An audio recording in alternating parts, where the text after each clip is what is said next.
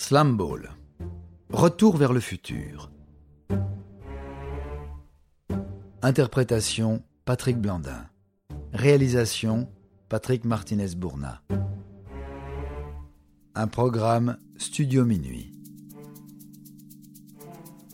Si le nom évoque quelque chose chez vous, c'est que vous êtes peut-être un fan de Retour vers le futur.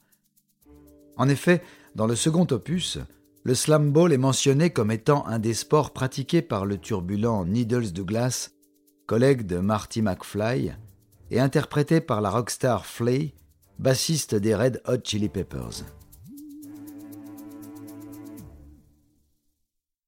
Mais de quoi peut-il bien s'agir? Pas besoin d'être un amateur de basketball pour apprécier les dunks.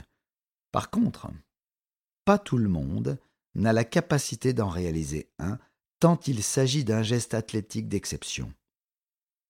Pour résoudre cette situation délicate, un Américain nommé Mason Gordon invente un sport nouveau, mélange entre le hockey, le football américain et le basket, avec un système de trampoline pour donner une version spectaculaire du basketball où dunk et contact sont légion.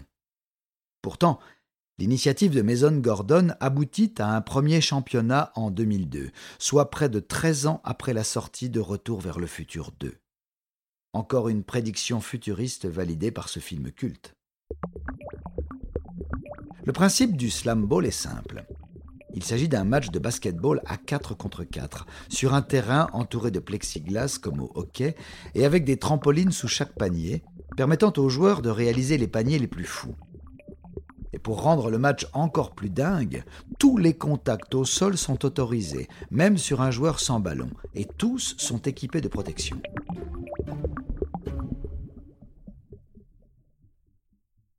Cette discipline insolite a toutefois réussi à sortir des frontières américaines, même si elle est très peu pratiquée dans le monde, évidemment. Alors qu'on pensait que ce délire disparaîtrait malgré une couverture médiatique à la télévision américaine en 2002 puis en 2008, une structure s'est ouverte en 2014 en Chine. Mason Gordon s'y était rendu en compagnie de Kenny Anderson, ancienne star de la NBA, afin de relancer cette discipline pour le moins surprenante. En Europe, seule l'Italie est dotée d'un terrain. Le faible développement de ce sport est au final assez logique, considérant les contraintes logistiques importantes pour être pratiquées et le nombre très élevé de blessures, entorses et luxations en tout genre, qui surviennent lors de ces matchs dignes d'un jeu vidéo. Depuis sa création, par cinq fois le slam ball a été considéré comme fini, mais a été relancé. Pourtant, si aujourd'hui il n'y a plus de clubs officiels, les vidéos des actions les plus spectaculaires sont toujours virales sur les réseaux sociaux. Alors que certaines de ces applications n'existaient même pas encore lorsque le slam ball a perdu sa hype médiatique.